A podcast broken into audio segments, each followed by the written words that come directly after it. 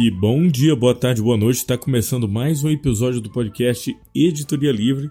Eu sou J. Fagner e, como prometido há algumas semanas, eu trago hoje um conto do Machado de Assis chamado Miss Dollar. Esse conto tem aqui, segundo o arquivo que eu verifiquei, oito partes. Eu gravei já todas as partes, mas é, como ele ficou muito longo, eu vou dividir, porque senão fica muito cansativo.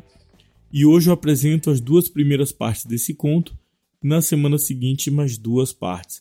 E vou assim até a gente finalizar, para que ele não fique muito comprido. Essas duas partes já dão um pouco mais de 10 minutos.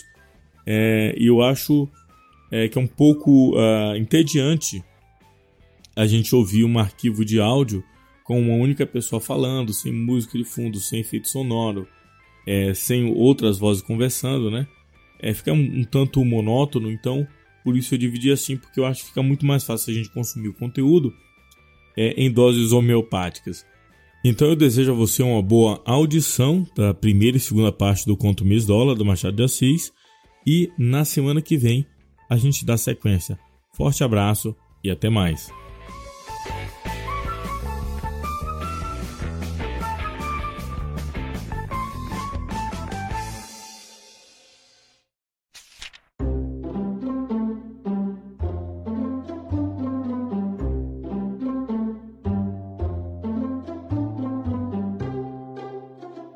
Dollar Um conto de Machado de Assis Capítulo 1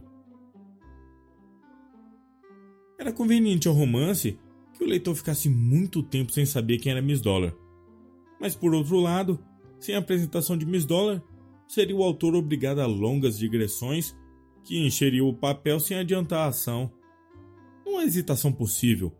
Vou apresentar-lhes Miss Dollar, se o leitor é rapaz e dado a gênio melancólico, imagina que Miss Dollar é uma inglesa pálida e delgada, escassa de carnes e de sangue, abrindo a flor do rosto dois grandes olhos azuis e, sacudindo ao vento, umas longas tranças loiras.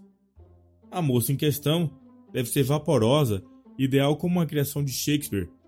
Deve ser o contrário do roast beef britânico com que se alimenta a liberdade do Reino Unido.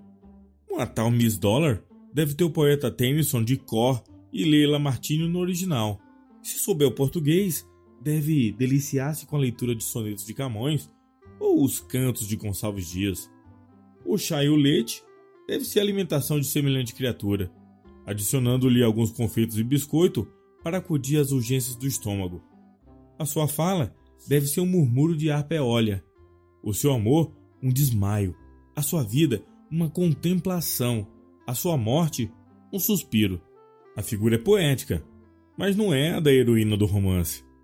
Suponhamos que o leitor não é dado a estes devaneios e melancolias. Nesse caso, imagina uma Miss Dola totalmente diferente da outra. Desta vez, será uma robusta americana, vertendo sangue pelas faces, formas arredondadas, olhos vivos e ardentes, mulher feita, refeita e perfeita. Amiga da boa mesa do bom copo, esta Miss Dollar preferirá um quarto de carneiro a uma página de Longfellow. Coisa naturalíssima quando o estômago reclama e nunca chegará a compreender a poesia do pôr do sol.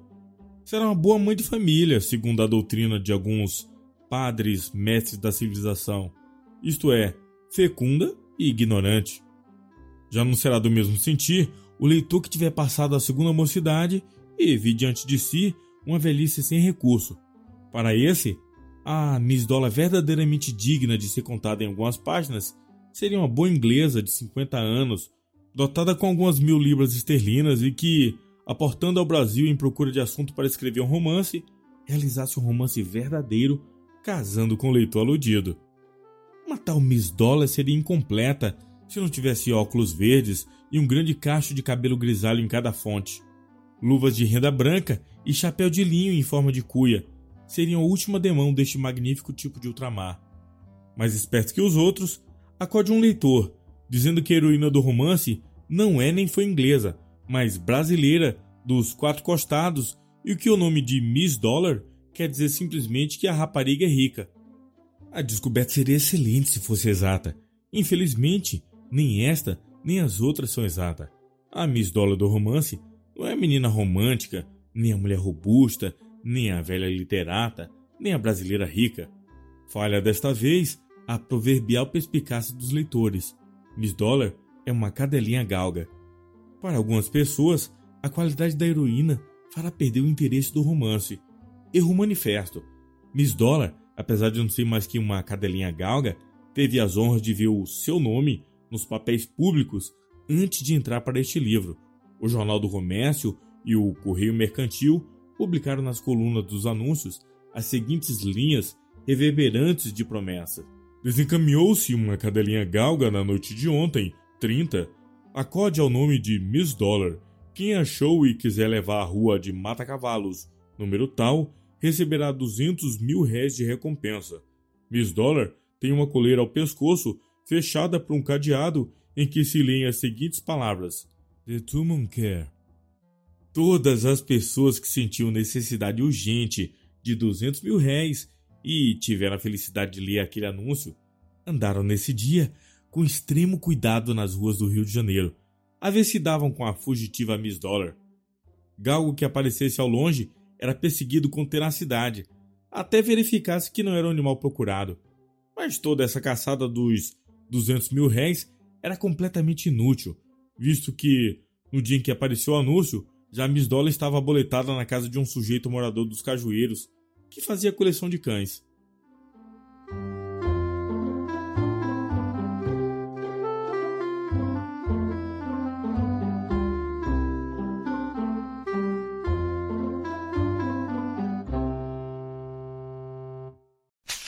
Quais as razões que induziram o Dr. Mendonça a fazer coleção de cães é coisa que ninguém podia dizer.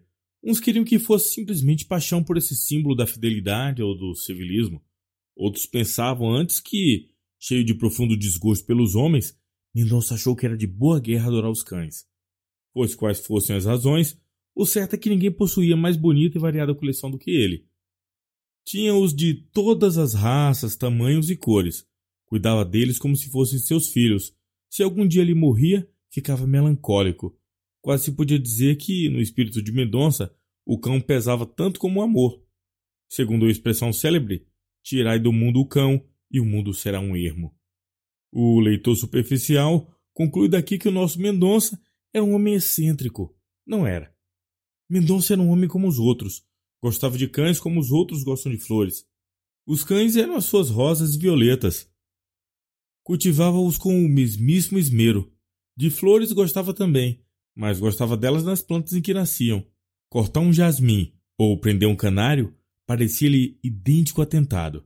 Era o doutor Mendonça, homem de seus 34 anos, bem apessoado, maneiras francas e distintas. Tinha se formado em medicina e tratou algum tempo de doentes. A clínica estava já adiantada quando sobreveio uma epidemia na capital. O doutor Mendonça inventou um elixir contra a doença.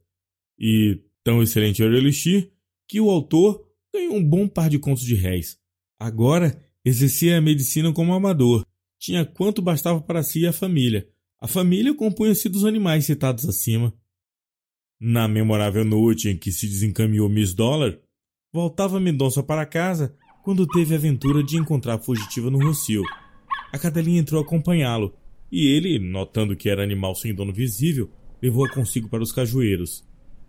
Apenas entrou em casa, examinou cuidadosamente a cadelinha. Miss Dollar era realmente um mimo. Tinha as formas delgadas e graciosas da sua fidalga raça. Os olhos castanhos e aveludados pareciam exprimir a mais completa felicidade deste mundo. Tão alegres e serenos eram. Mendonça contemplou-a e examinou minuciosamente. Leu o disco do cadeado que fechava a coleira e convenceu-se finalmente de que a cadelinha era animal de grande estimação da parte de quem quer que fosse o dono dela. Se não apareceu o dono, fica comigo, disse ele entregando Miss Dola ao moleque encarregado dos cães. Tratou o moleque de dar comida a Miss Dola, enquanto Mendonça planeava um bom futuro à nova hóspede, cuja família devia perpetuar-se na casa. O plano de Mendonça durou o que duram os sonhos, o espaço de uma noite. No dia seguinte, Lendo os jornais, viu o anúncio transcrito acima, prometendo 200 mil réis a quem entregasse cadelinha fugitiva. A sua paixão pelos cães deu-lhe a medida da dor que devia sofrer o dono ou dona de Miss Dollar. visto que chegava a oferecer 200 mil réis de gratificação a quem apresentasse a galga. Consequentemente, resolveu restituí-la, com bastante mágoa do coração. Chegou a hesitar por alguns instantes, mas afinal vencer os sentimentos de probidade e compaixão, que era o apanágio daquela alma. E, como se lhe custasse despedir-se do animal, ainda recente na casa, dispôs-se a levá-lo ele mesmo, e, para esse fim, preparou-se, almoçou e, depois de averiguar bem se Miss Dola havia feito a mesma operação, saíram ambos de casa com direção a Mata-Cavalos. Naquele tempo ainda, o Barão do Amazonas não tinha salvo a independência das repúblicas platinas mediante a vitória do Riachuelo, nome com que depois a Câmara Municipal crismou a Rua de Mata-Cavalos. Vigorava, portanto, o nome tradicional da rua, que não queria dizer coisa nenhuma de jeito. A casa que tinha o número indicado no anúncio era de bonita aparência, indicava certa abastança nos haveres de quem lá morasse. Antes mesmo que Mendonça batesse palmas no corredor, já Miss Dollar, reconhecendo os pátrios lares, começava a pular de contente e a soltar uns sons alegres e guturais que, se houvesse entre os cães literatura, deviam ser um hino de ação de graças. Veio um moleque saber quem estava. Mendonça disse que vinha restituir a galga fugitiva expansão do rosto do moleque, que ocorreu a anunciar a boa nova. Miss Dola, aproveitando uma fresta, precipitou-se pelas escadas acima. Dispunha-se Mendonça a descer, pois estava cumprida a sua tarefa, quando o moleque voltou dizendo-lhe que subisse e entrasse para a sala. Na sala não havia ninguém. Algumas pessoas que têm salas elegantemente dispostas costumam deixar tempo de serem estas admiradas pelas vistas antes de as virem cumprimentar. É possível que esse fosse o costume dos donos daquela casa, mas dessa vez não se cuidou em semelhante coisa, porque mal o médico entrou pela porta do corredor, surgiu de outra interior uma velha com Miss Dola nos braços e alegria no rosto. Queria ter a bondade de sentar-se, disse ela, designando uma cadeira Mendonça. A minha demora é pequena, disse o médico, sentando-se. Vim trazer-lhe a cadelinha que está comigo desde ontem. Não imagina que desassossego causou cá em casa a ausência de Miss Dola. Imagino, minha senhora. Eu também sou apreciador de cães, e se me faltasse um, sentiria profundamente. A sua Miss Dola. Perdão, interrompeu a velha. Minha não. Miss Dola não é minha, é de minha sobrinha. Ah, ela aí vem. Mendonça levantou-se justamente quando entrava na sala sobre em questão. Era uma moça que representava 28 anos, no pleno desenvolvimento da sua beleza. Uma dessas mulheres que anunciam velhice tardia e imponente. O vestido de seda escura dava singular realce à cor imensamente branca da sua pele. Era roçagante o vestido, o que lhe aumentava a majestade do porte e da estatura. O corpinho do vestido cobria-lhe todo o colo, mas adivinhava-se por baixo da seda um belo tronco de mármore modelado por escultor divino. Os cabelos castanhos e naturalmente ondeados estavam penteados com essa simplicidade caseira, que é a melhor de todas as modas conhecidas. Ornavam-lhe graciosamente a fronte como uma coroa doada pela natureza. A extrema brancura da pele não tinha o menor tom cor-de-rosa que lhe fizesse harmonia e contraste. A boca era pequena e tinha uma certa expressão imperiosa, mas a grande distinção daquele rosto, aquilo que mais prendia os olhos, eram os olhos. Imagine duas esmeraldas nadando em leite. Mendonça nunca vira olhos verdes em toda a sua vida. Disseram-lhe que existiam olhos verdes. Ele sabia de qual uns versos célebres de Gonçalves Dias, mas até então os olhos verdes eram para ele a mesma coisa que a fênix dos antigos. Um dia, conversando com os amigos a propósito disto, afirmava que se alguma vez encontrasse um par de olhos verdes, fugiria deles com terror. Por quê? perguntou-lhe um dos circunstantes admirado. A cor verde é a cor do mar, respondeu Mendonça. Evita as tempestades de um, evitarei as tempestades dos outros. Eu deixo ao critério do leitor esta singularidade de Mendonça, que de mais a mais é preciosa, no sentido de Molière.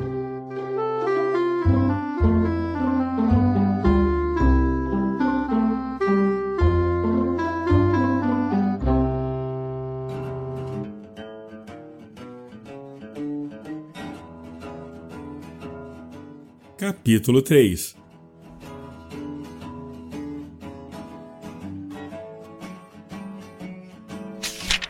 Mendonça cumprimentou respeitosamente a recém-chegada e esta, com um gesto, convidou-o a sentar-se outra vez. Agradeço-lhe infinitamente o ter me restituído este pobre animal, que me merece grande estima, disse Margarida sentando-se. E eu dou graças a Deus por tê-lo achado. Podia ter caído em mãos que o não restituíssem. Margarida fez um gesto a Miss Dollar e a cadelinha, saltando do regaço da velha, foi ter com Margarida. Levantou as patas dianteiras e pôs-lhe sobre os joelhos. Margarida e Miss Dollar trocaram um longo olhar de afeto. Durante esse tempo, uma das mãos da moça brincava com uma das orelhas da galga, e dava assim lugar a que Mendonça admirasse os seus belíssimos dedos armados com unhas agudíssimas. Mas, conquanto Mendonça tivesse sumo prazer em estar ali, reparou que era esquisita e humilhante a sua demora. Parecia estar esperando a gratificação. Para escapar essa interpretação desairosa, sacrificou o prazer da conversa e a contemplação da moça. Levantou-se dizendo: A missão está cumprida. Mas. interrompeu a velha. Mendonça compreendeu a ameaça de interrupção da velha. A alegria, disse ele, que restituir a esta casa é a maior recompensa que eu podia ambicionar. Agora, peço-lhes licença. As duas senhoras compreenderam a intenção de Mendonça a moça pagou-lhe a cortesia com um sorriso e a velha, reunindo no pulso quantas forças ainda lhe restavam pelo corpo todo, apertou com amizade a mão do rapaz. Mendonça saiu impressionado pela interessante Margarida. Notava-lhe principalmente, além da beleza, que era de primeira água, certa severidade triste no olhar e nos modos. Se aquilo era caráter da moça, dava-se bem com a índole de médico. Se era resultado de algum episódio da vida, era uma página do romance que devia ser decifrada por olhos hábeis. A falar a verdade, o único defeito que Mendonça lhe achou foi a cor dos olhos. Não porque a cor fosse feia, mas porque ele tinha prevenção contra os olhos verdes. A prevenção, cumpre dizê-lo, era mais literária que outra coisa. Mendonça pegava-se a frase que uma vez proferira e foi acima citada, e a frase é que lhe produziu a prevenção. Não o acusem de chofre, Mendonça era um homem inteligente, instruído e dotado de bom senso. Tinha, além disso, grande tendência para as afeições românticas. Mas, apesar disso, lá tinha calcanhar o nosso Aquiles. Era homem como os outros. Outros Aquiles andam por aí que são da cabeça aos pés um imenso calcanhar. O ponto vulnerável de Mendonça era esse. O amor de uma frase era capaz de violentar-lhe afetos. Sacrificava uma situação a um período arredondado. Referindo a um amigo o episódio da Galga em entrevista com Margarida, Mendonça disse que poderia vir a gostar dela se não tivesse olhos verdes. O amigo riu com certo ar de sarcasmo. Mas, doutor, disse-lhe ele, não compreendo essa prevenção. Eu ouço até dizer que os olhos verdes são de ordinário núncio de boa alma.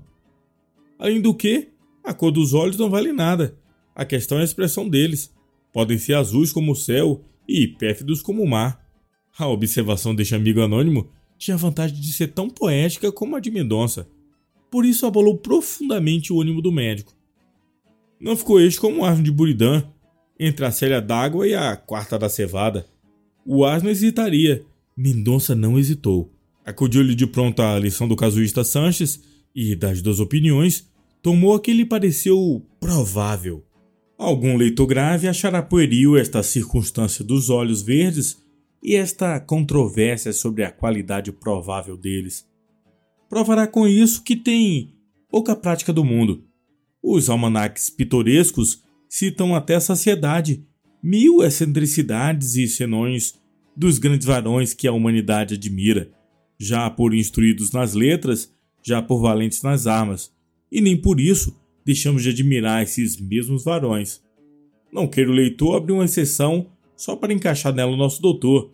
Aceitemo-lo com os seus ridículos. Quem não os tem? O ridículo é uma espécie de lastro da alma quando ela entra no mar da vida.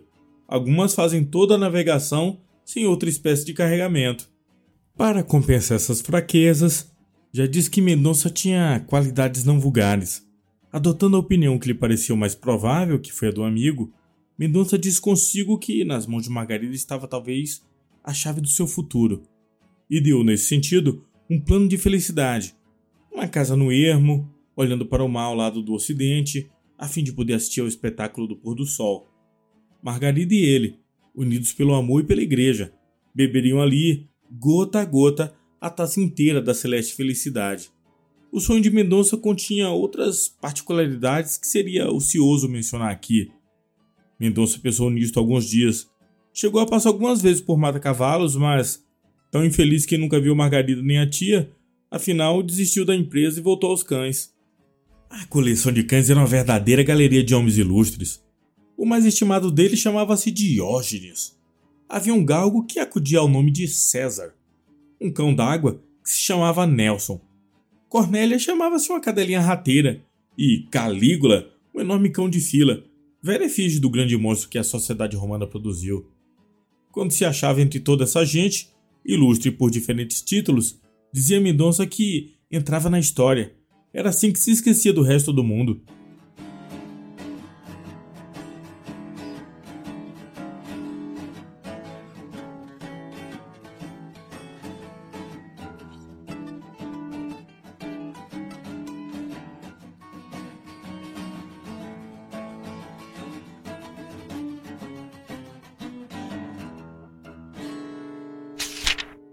Capítulo 4 Achava-se Mendonça uma vez à porta do Cacelê, onde acabava de tomar sorvete em companhia de um indivíduo amigo dele, quando viu passar um carro e, dentro do carro, duas senhoras que lhe pareceram as senhoras de mata-cavalos. Mendonça fez um movimento de espanto que não escapou ao amigo. Que foi? perguntou-lhe este. Nada. Pareceu-me conhecer aquelas senhoras. Viste-as, Andrade? Não, o carro entrara na rua do ouvidor. Os dois subiram pela mesma rua. Logo acima da rua da quitanda, pararam o carro à porta de uma loja. E as senhoras apearam-se e entraram.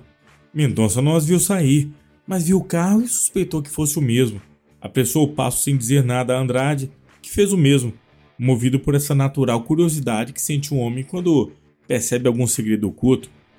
Poucos instantes depois, estavam à porta da loja.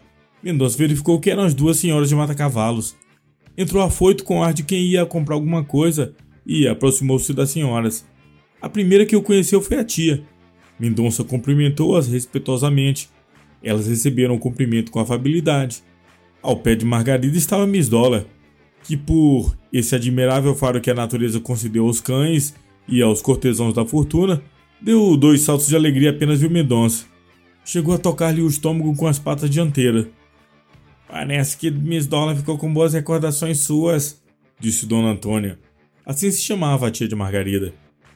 Creio que sim, respondeu Mendonça brincando com a galga e olhando para Margarida.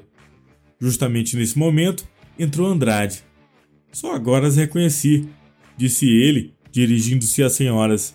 Andrade apertou a mão das duas senhoras, ou antes apertou a mão de Antônia e os dedos de Margarida. Mendonça não contava com este incidente e alegrou-se com ele por ter à mão o meio de tornar íntimas as relações superficiais que tinha com a família. Seria bom, disse ele a Andrade, que me apresentasse a essas senhoras. Pois não as conhece? perguntou Andrade estupefato. Conhece não sem nos conhecer, respondeu sorrindo a velha tia. Por hora quem o apresentou foi Miss Dollar. Antônio referiu a Andrade a perda e o achado da cadelinha. Pois nesse caso, respondeu Andrade, apresento-o já. Feita a apresentação oficial, o caixeiro trouxe a Margarida os objetos que ela havia comprado e as duas senhoras despediram-se dos rapazes, pedindo-lhes que as fossem ver. Não citei nenhuma palavra de Margarida no diálogo acima transcrito, porque, a falar a verdade, a moça só proferiu duas palavras a cada um dos rapazes. Passe bem, disse-lhes ela, dando as pontas dos dedos e saindo para entrar no carro. Ficando sós, saíram também os dois rapazes e seguiram pela rua do ouvidor acima, ambos calados. Mendonça pensava em Margarida. Andrade pensava nos meios de entrar na confidência de Mendonça. A vaidade tem mil formas de manifestar-se, como o fabuloso Proteu. A vaidade de Andrade era ser confidente dos outros. Parecia-lhe assim obter da confiança aquilo que só alcançava da indiscrição. Não lhe foi difícil apanhar o segredo de Mendonça. Antes de chegar à esquina da Rua dos Orives, já Andrade sabia de tudo. Compreendes agora? disse Mendonça.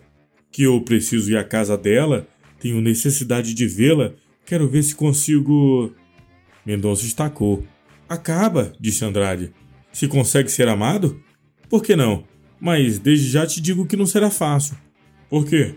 Margarida tem rejeitado cinco casamentos. Naturalmente, não amava os pretendentes, disse Mendonça com ar de um geômetra que acha uma solução. Amava apaixonadamente o primeiro, respondeu Andrade, e não era indiferente ao último. Houve naturalmente intriga. Também não. Admira-te? É o que me acontece. É uma rapariga esquisita. Se te achas com força de ser o Colombo daquele mundo, lança-te ao mar com a armada. Mas toma cuidado com a revolta das paixões, que são os ferozes marujos dessas navegações de descoberta. Entusiasmado com esta alusão, histórica debaixo da forma de alegoria, Andrade olhou para Mendonça, que desta vez entrega ao pensamento da moça, não atendeu à frase do amigo. Andrade contentou-se com seu próprio sufrágio e sorriu com o mesmo ar de satisfação que deve ter um poeta quando escreve o último verso de um poema.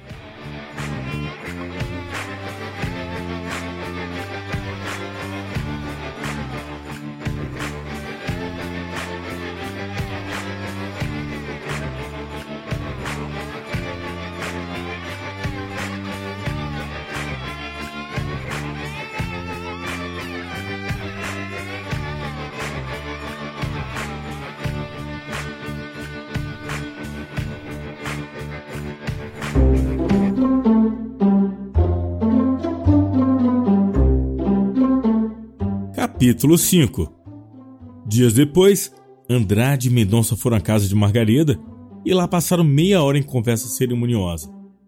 As visitas repetiram-se. Eram, porém, mais frequentes da parte de Mendonça que de Andrade. Dona Antônia mostrou-se mais familiar que Margarida. Só depois de algum tempo, Margarida desceu do Olimpo do silêncio em que habitualmente se encerrara. Era difícil deixar de o fazer.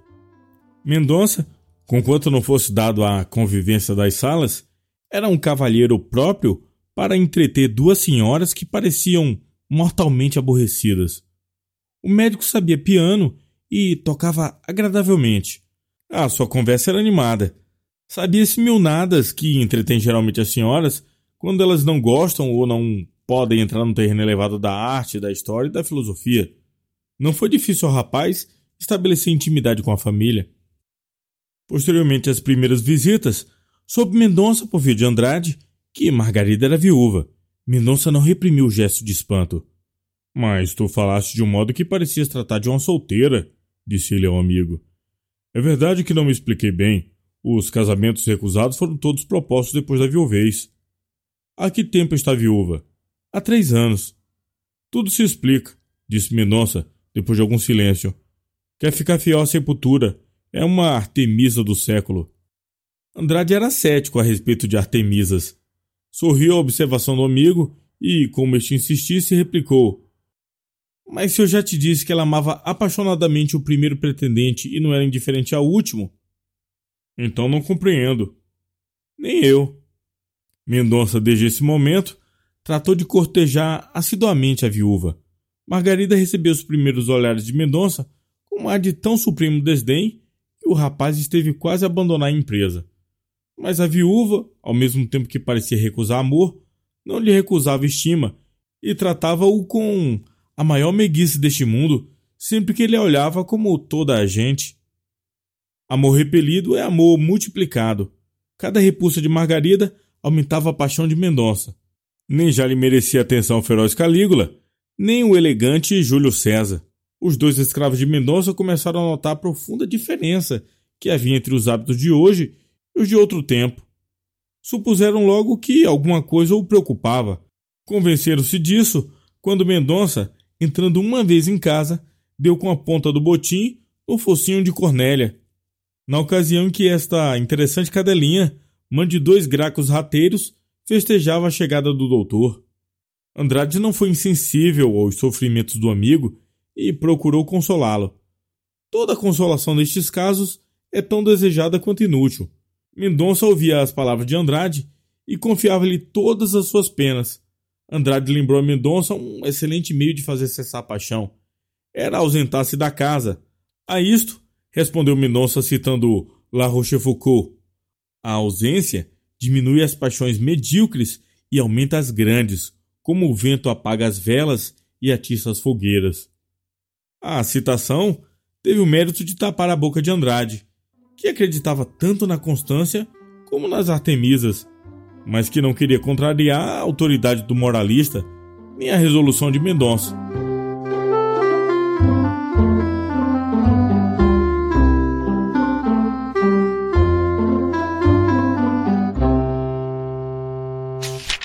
Capítulo 6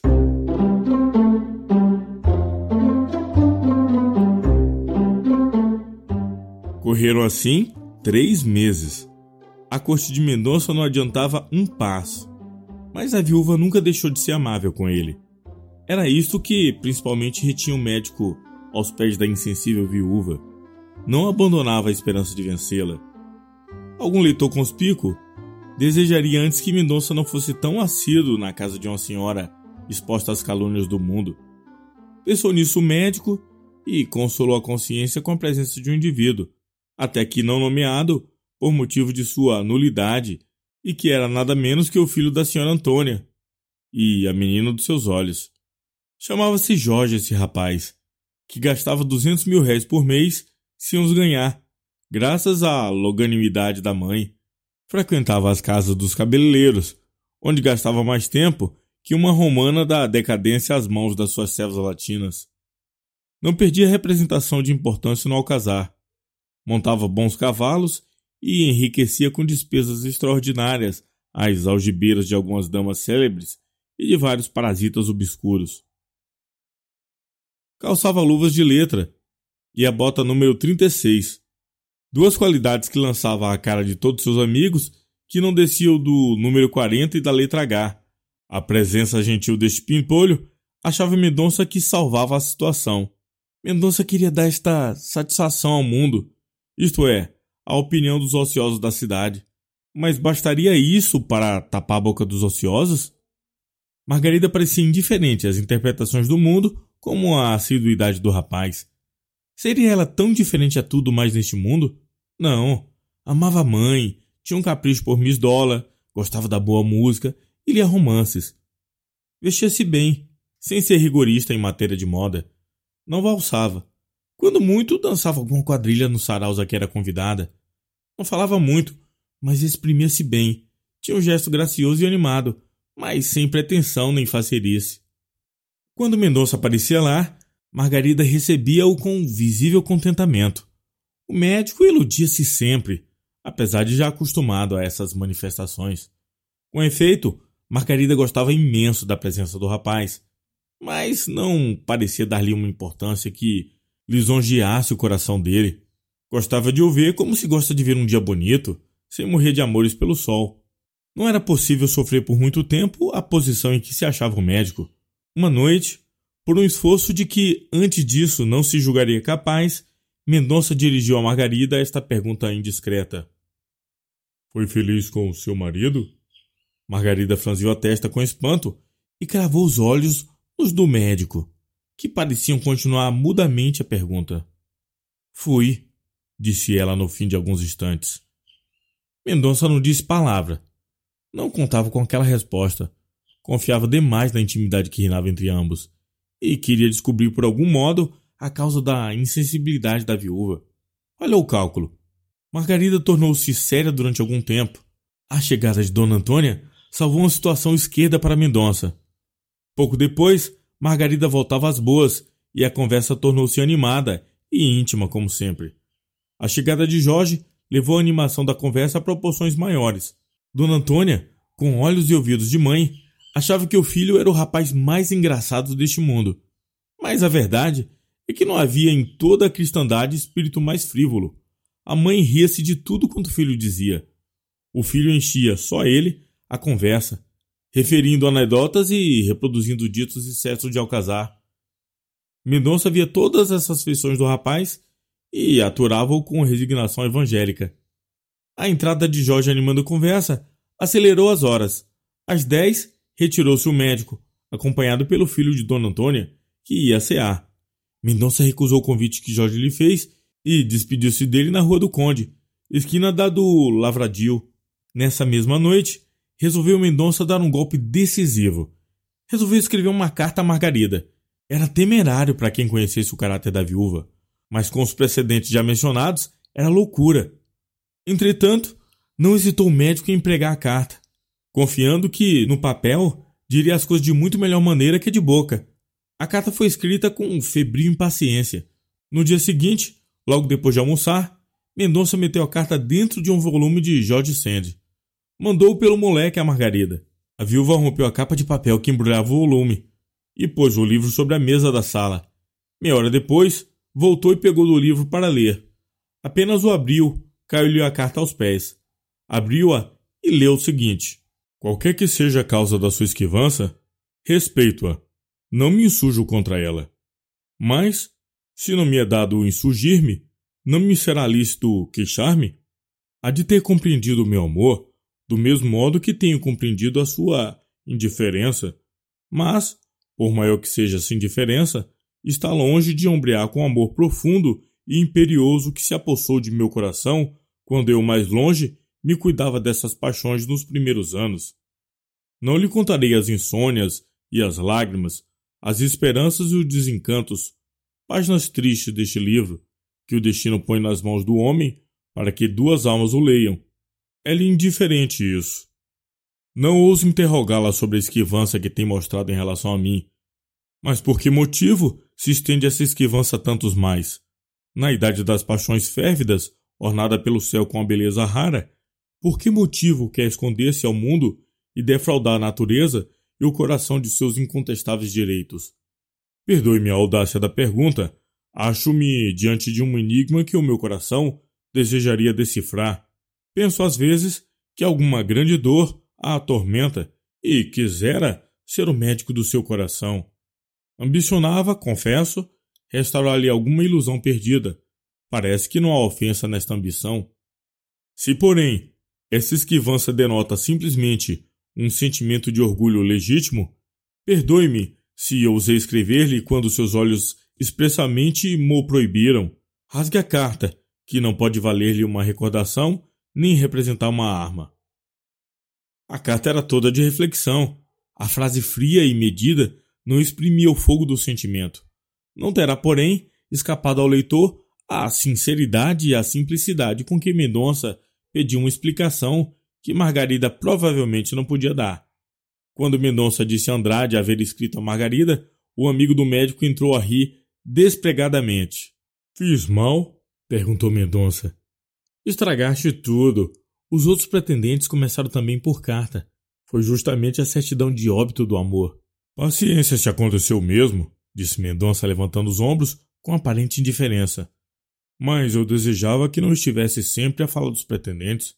Eu não sou pretendente no sentido desses. Não queria casar com ela? Sem dúvida, se fosse possível, respondeu Mendonça, pois era justamente o que os outros queriam. Casar-te-ias e entrarias na mansa posse dos bens que lhe couberam em partilha e que sobem a muito mais de cem contos.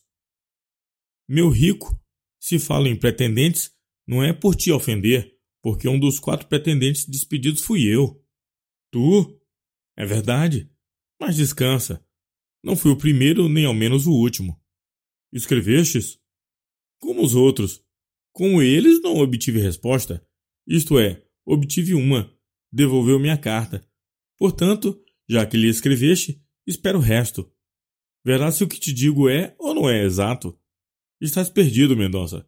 Fizeste muito mal. Andrade tinha esta feição característica de não omitir nenhuma das cores sombrias de uma situação, com o pretexto de que aos amigos se deve a verdade. Desenhando o quadro, despediu-se de Mendonça e foi adiante. Mendonça foi para casa, onde passou a noite em claro.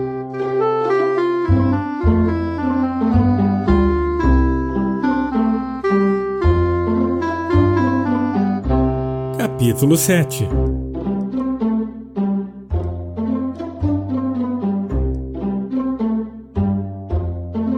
Enganara-se Andrade. A viúva respondeu à carta do médico.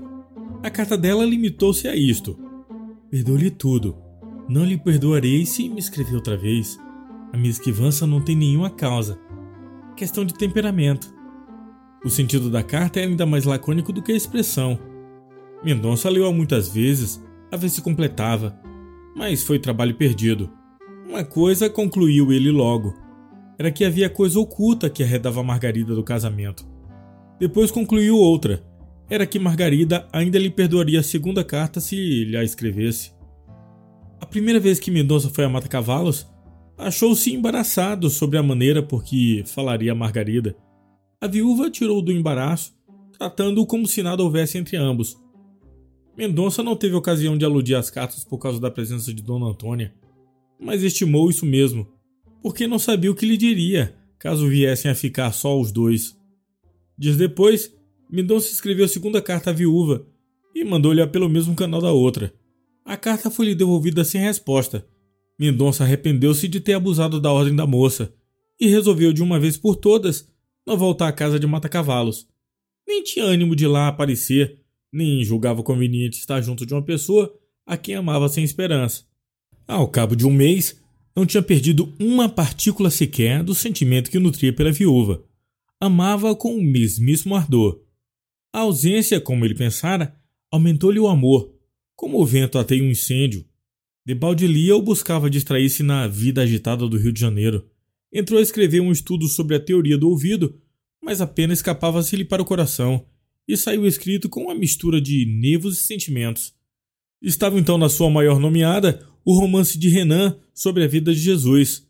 Mendonça encheu o gabinete com todos os folhetos publicados de parte a parte e entrou a estudar profundamente o misterioso drama da Judéia. Fez quanto pôde para absorver o espírito e esquecer a esquiva Margarida. Era-lhe impossível. Um dia de manhã, apareceu-lhe em casa o filho de Dona Antônia. Traziam-no dois motivos: perguntar-lhe por que não ia matar cavalos e mostrar umas calças novas. Mendonça aprovou as calças e desculpou como pôde a ausência, dizendo que andava atarefado. Jorge não era alma que compreendesse a verdade escondida por baixo de uma palavra indiferente. Vendo Mendonça mergulhado no meio de uma chusma de livros e folhetos, perguntou-lhe se estava estudando para ser deputado. Jorge cuidava que se estudava para ser deputado. Não, respondeu Mendonça. É verdade que a prima também lá anda com livros, e não creio que pretendei a Câmara. Ah, sua prima? Não imagina, não faz outra coisa. Fecha-se no quarto e passa os dias inteiros a ler. Informado por Jorge, Mendonça supôs que Margarida era nada menos que uma mulher de letras, alguma modesta poetisa que esquecia o amor dos homens nos braços das musas. A suposição era gratuita e filha mesmo de um espírito cego pelo amor, como o de Mendonça. Há várias razões para ler muito sem ter comércio com as musas. Note que a prima nunca leu tanto. Agora que ele deu para isso, disse Jorge, tirando da charuteira um magnífico Havana, do valor de três tostões, e oferecendo outro a Mendonça. Fume isto, continuou ele. Fume e diga-me se há ninguém como Bernardo para ter charutos bons. Gastos os charutos, Jorge despediu-se do médico, levando a promessa de que este iria à casa de Dona Antônia o mais cedo que pudesse. No fim de quinze dias, Mendonça voltou a mata-cavalos. Encontrou na sala Andrade e Dona Antônia, que o receberam com aleluias. Mendonça parecia com efeito ressurgir-se de um túmulo. Tinha emagrecido e empalidecido. A melancolia dava-lhe ao rosto maior expressão de abatimento. Alegou os trabalhos extraordinários e entrou a conversar alegremente como dantes. Mas essa alegria, como se compreende, era toda forçada. No fim de um quarto de hora, a tristeza apossou-se-lhe outra vez do rosto. Durante esse tempo, Margarida não apareceu na sala. Mendonça, que até então não perguntara por ela, não sei por que razão, vendo que ela não aparecia, perguntou se estava doente. Dona Antônia respondeu-lhe que Margarida estava um pouco incomodada. O incômodo de Margarida durou uns três dias. Era uma simples dor de cabeça, que o primo atribuiu à aturada leitura. No fim de alguns dias mais, Dona Antônia foi surpreendida com a lembrança de Margarida. A viúva queria ir viver na roça algum tempo. Aborrece-te a cidade? perguntou a boa velha. Alguma coisa, respondeu Margarida. Queria ir viver uns dois meses na roça. Dona Antônia não podia recusar nada à sobrinha. Concordou em ir para a roça e começaram os preparativos. Mendonça soube da mudança no Rocio, andando a passear de noite. Disse-lhe o Jorge na ocasião de ir para o Alcazar. Para o rapaz, era uma fortuna aquela mudança, porque suprimia-lhe a única obrigação que ainda tinha neste mundo que era de ir jantar com a mãe. Não achou Mendonça nada que admirar na resolução. As resoluções de Margarida começavam a parecer-lhe simplicidades. Quando voltou para casa, encontrou um bilhete de Dona Antônia concebido nestes termos: Temos de ir para fora alguns meses. Espero que não nos deixe sem despedir-se de nós. A partida é sábado e eu quero incumbi-lo de uma coisa. Mendonça tomou chá e dispôs-se a dormir. Não pôde. Quis ler. Estava incapaz disso. Era cedo. Saiu. Insensivelmente, dirigiu os passos para Mata-Cavalos. A casa de Dona Antônia estava fechada e silenciosa. Evidentemente estavam já dormindo. Mendonça passou adiante e parou junto da grade do jardim adjacente à casa. De fora, podia ver a janela do quarto de Margarida, pouco elevada e dando para o jardim. Havia luz dentro. Naturalmente, Margarida estava acordada. Mendonça deu mais alguns passos. A porta do jardim estava aberta. Mendonça sentiu pulsar-lhe o coração com força desconhecida. Surgiu-lhe no espírito uma suspeita. Não há coração confiante que não tenha desfalecimentos destes. Além de que, seria errada a suspeita? Mendonça, entretanto, não tinha nenhum direito à viúva. Fora repelido categoricamente. Se havia algum dever da parte dele, era a retirada e o silêncio. Mendonça quis conservar-se no limite que lhe estava marcado. A porta aberta do jardim podia ser esquecimento da parte dos fâmulos. O médico refletiu bem que aquilo tudo era fortuito e, fazendo um esforço, afastou-se do lugar. Adiante, parou e refletiu. Havia um demônio que o impelia por aquela porta dentro. Mendonça voltou e entrou com precaução. Apenas dera alguns passos, surgiu-lhe em frente Miss Dola latindo. Parece que a galga saíra de casa sem ser pressentida. Mendonça mimou-a e a cadelinha parece que reconheceu o médico porque trocou os latidos em festas. Na parede do quarto de Margarida desenhou-se uma sombra de mulher. Era a viúva, que chegava à janela para ver a causa do ruído. Mendonça cozeu-se como pôde com os arbustos que ficavam junto da grade. Não vendo ninguém, Margarida voltou para dentro. Passados alguns minutos, Mendonça saiu do lugar em que se achava e dirigiu-se para o lado da janela da viúva. Acompanhava-o Miss Dollar. Do jardim não podia olhar, ainda que fosse mais alto, para o aposento da moça. A cadelinha apenas chegou àquele ponto, subiu ligeiro uma escada de pedra que comunicava o jardim com a casa. A porta do quarto de Margarida ficava justamente no corredor que se seguia a escada. A porta estava aberta. O rapaz imitou a cadelinha, subiu os seis degraus de pedra vagarosamente. Quando pôs o pé no último, ouviu Miss Dola pulando no quarto e vindo latir à porta, como que avisando a Margarida de que se aproximava um estranho. Mendonça deu mais um passo. Mas nesse momento, atravessou o jardim um escravo que acudia ao latido da cadelinha. O escravo examinou o jardim e, não vendo ninguém, retirou-se. Margarida foi à janela e perguntou o que era. O escravo explicou-lhe e tranquilizou-a, dizendo que não havia ninguém. Justamente quando ela saía da janela, aparecia à porta a figura de Mendonça. Margarida estremeceu por um abalo nervoso. Ficou mais pálida do que era. Depois, concentrando nos olhos toda a soma de indignação que pode conter um coração, Perguntou-lhe com voz trêmula: Que que era aqui? Foi nesse momento, e só então, que Mendonça reconheceu toda a baixeza de seu procedimento, ou, para falar mais acertadamente, toda a alucinação de seu espírito. Pareceu-lhe ver em Margarida a figura da sua consciência, a exprobar-lhe tamanha indignidade. O pobre rapaz não procurou desculpar-se. A sua resposta foi singela e verdadeira. Sei que cometi um ato infame, disse ele. Não tinha razão para isso. Estava louco. Agora conheço a extensão do mal. Não lhe peço que me desculpe, dona Margarida. Não mereço perdão. Mereço desprezo. Adeus. Compreendo, senhor, disse Margarida. Quer obrigar-me pela força do descrédito quando não me pode obrigar pelo coração. Não é de cavalheiro. Oh, isso? Juro-lhe que não foi tal o meu pensamento. Margarida caiu numa cadeira parecendo chorar. Mendonça deu um passo para entrar, visto que até então não saíra da porta. Margarida levantou os olhos cobertos de lágrimas e, com um gesto imperioso, mostrou-lhe que saísse. Mendonça obedeceu. Nenhum nem outro dormiram nessa noite. Ambos curvavam-se ao peso da vergonha. Mas, por honra de Mendonça, a dele era maior que a dela, e a dor de um não ombreava com o remorso de outro.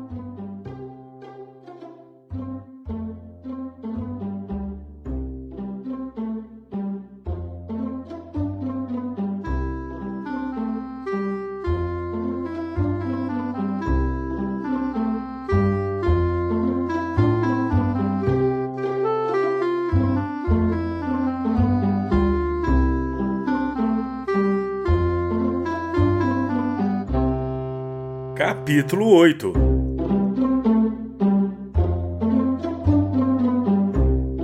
No dia seguinte, estava Mendonça em casa fumando charuto sobre charuto, recurso das grandes ocasiões, quando parou à porta dele um carro, apeando-se pouco depois a mãe de Jorge. A visita pareceu de mau agouro ao médico, mas apenas a velha entrou, dissipou-lhe o receio. Creio, disse Dona Antônia, que a minha idade permite visitar um homem solteiro. Mendonça procurou sorrir, ouvindo este gracejo, mas não pôde. Convidou a boa senhora a sentar-se e sentou-se ele também, esperando que ela lhe explicasse a causa da visita. Escrevi-lhe ontem, disse ela, para que fosse ver-me hoje. Preferi vir cá, receando que por qualquer motivo não fosse a mata-cavalos. Queria então encobrir-me? De coisa nenhuma, respondeu a velha sorrindo. Encobrir, disse-lhe eu, como diria qualquer outra coisa indiferente, quero informá-lo. Ah, de quê? Sabe quem ficou hoje de cama? Dona Margarida? É verdade. Amanheceu um pouco doente. Diz que passou a noite mal. Eu creio que sem a razão, acrescentou Dona Antônia, rindo maliciosamente para Mendonça. Qual será então a razão? perguntou o médico. Pois não percebe? Não. Margarida ama-o. Mendonça levantou-se da cadeira como por uma mola. A declaração da tia da viúva era tão inesperada que o rapaz cuidou estar sonhando. Ama-o, repetiu Dona Antônia. Não creio, respondeu Mendonça depois de algum silêncio. Há de ser engano seu. Engano, disse a velha. Dona Antônia contou a Mendonça que, curiosa por saber a causa das vigílias de Margarida, descobriram no quarto dela um diário de impressões escrito por ela, a imitação de não sei quantas heroínas de romance. Aí ler a verdade que lhe acabava de dizer. Mas se me ama, observou Mendonça, sentindo entrar-lhe na alma um mundo de esperanças. Se me ama, por que recuso meu coração? O diário explica isso mesmo. Eu lhe digo, Margarida foi infeliz no casamento. O marido teve unicamente em vista gozar da riqueza dela. Margarida adquiriu a certeza de que nunca será amada por si, mas pelos seus cabedais que possui, atribui o seu amor à cobiça. Está convencido? Mendonça começou a protestar. É inútil, disse Dona Antônia. Eu creio na sinceridade do seu afeto. Já de há muito percebi isso mesmo. Mas como convencer um coração desconfiado? Não sei. Nem eu, disse a velha. Mas para isso é que eu vim cá. Peço-lhe que veja se pode fazer com que a minha Margarida torne a ser feliz se lhe influi a crença no amor que lhe tem. Acho que é impossível. Mendonça lembrou-se de contar a Dona Antônia a cena da véspera, mas arrependeu-se a tempo. Dona Antônia saiu pouco depois. A situação de Mendonça, ao passo que se tornara mais clara, estava mais difícil que dantes. Era possível tentar alguma coisa antes da cena do quarto, mas depois achava Mendonça impossível conseguir nada. A doença de Margarida durou dois dias, no fim dos quais levantou-se a viúva um pouco abatida e a primeira coisa que fez foi escrever a Mendonça, pedindo-lhe que fosse lá à casa. Mendonça admirou-se bastante do convite e obedeceu de pronto. Depois do que se deu há três dias, disse Margarida, compreende o senhor que eu não posso ficar debaixo da ação da maledicência. Diz que me ama. Pois bem, o nosso casamento é inevitável. Inevitável. Amargou esta palavra ao médico que aliás não podia recusar uma reparação. Lembrava-se ao mesmo tempo que era amado, e, conquanto a ideia lhe sorrisse ao espírito, outra vinha dissipar esse instantâneo prazer, e era suspeita que Margarida nutria a seu respeito. Estou às ordens, respondeu ele. Admirou-se Dona Antônia da presteza do casamento quando Margarida lhe o anunciou neste mesmo dia. Supôs que fosse milagre do rapaz. Pelo tempo adiante, reparou que os noivos tinham cara mais de enterro que de casamento interrogou a sobrinha a esse respeito, obteve uma resposta evasiva. Foi modesta e reservada a cerimônia do casamento. Andrade serviu de padrinho, Dona Antônia de madrinha, Jorge falou ao casal um padre, seu amigo, para celebrar o ato. Dona Antônia quis que os noivos ficassem residindo em casa com ela. Quando Mendonça se achou a sós com Margarida, disse-lhe: Casei-me para salvar-lhe a reputação. Não quero obrigar pela fatalidade das coisas um coração que não me pertence ter-me-á por seu amigo. Até amanhã. Saiu Mendonça depois desse speech, deixando Margarida suspensa entre o conceito que fazia dele e a impressão das suas palavras agora. Não havia posição mais singular do que a destes noivos separados por uma quimera. O mais belo dia da vida tornava-se para eles um dia de desgraça e de solidão. A formalidade do casamento foi simplesmente o prelúdio do mais completo divórcio. Menos ceticismo da parte de Margarida, mais cavalheirismo da parte do rapaz, teriam poupado o desenlace sombrio da comédia do coração. Vale mais imaginar que descrever as torturas daquela primeira noite de noivado. Mas aquilo que o espírito do homem não vence, há de vencê-lo o tempo, a quem cabe final razão. O tempo convenceu Margarida de que a sua suspeita era gratuita, e coincidindo com ele o coração, veio a tornar-se efetivo o casamento apenas celebrado. Andrade ignorou estas coisas. Cada vez que encontrava Mendonça, chamava-lhe Colombo do Amor. Tinha Andrade a mania de todo sujeito a quem as ideias ocorrem trimestralmente. Apenas pilhada alguma de jeito, repetia até a saciedade. Os dois esposos são ainda noivos e prometem sê-lo até a morte. Andrade meteu-se na diplomacia e promete ser um dos luzeiros da nossa representação internacional. Jorge continua a ser um bom pândego. Dona Antônia prepara-se para despedir-se do mundo. Quanto a Miss Dollar, causa indireta de todos estes acontecimentos, saindo de a rua foi pisada por um carro. Faleceu pouco depois. Margarida não pôde reter algumas lágrimas pela nobre cadelinha. Foi o corpo enterrado na chácara à sombra de uma laranjeira. Cobre a sepultura uma lápide com uma simples inscrição: A Miss Dollar.